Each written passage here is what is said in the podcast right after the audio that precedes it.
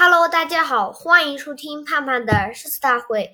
今天我们讲的诗是杜牧写的《江南春》，先来朗读两遍《江南春》。杜牧：千里莺啼绿映红，水村山郭酒旗风。南朝四百八十寺，多少楼台烟雨中。再读一遍。《江南春》杜牧：千里莺啼绿映红，水村山郭酒旗风。南朝四百八十寺，多少楼台烟雨中。来给大家解释一下这首诗的意思：千里江南，处处黄莺啼叫，叶绿花红。水村山城的酒旗都在春风中飘动。南朝遗留下来的四百八十座寺庙，有多少楼台掩映在蒙蒙的烟雨中？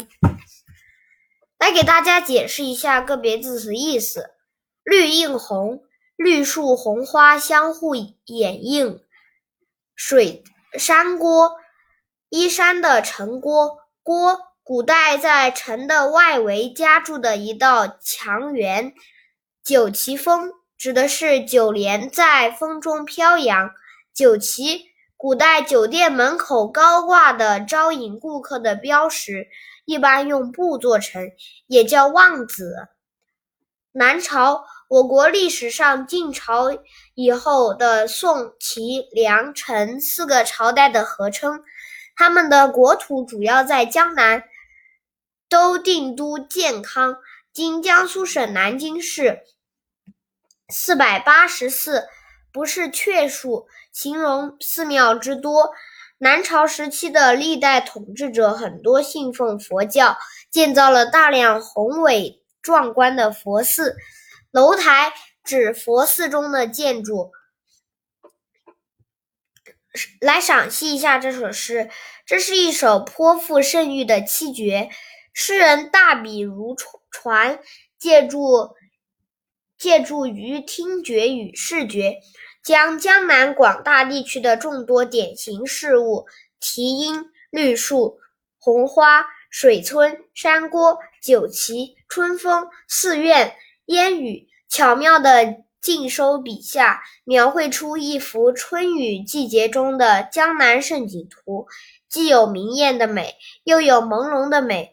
读读来令人心驰神往，尤其是对烟雨中寺庙的描写更具特色。它不仅是自然景观，也是人文景观，其中蕴含着诗人对历史兴衰的不禁感叹。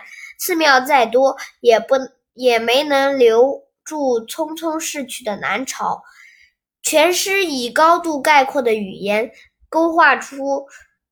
一幅绚绚丽多姿、水明山秀而又烟雨迷蒙的春色图，始于篇幅绘出万里长卷，充分充分显示出诗人不凡的笔力。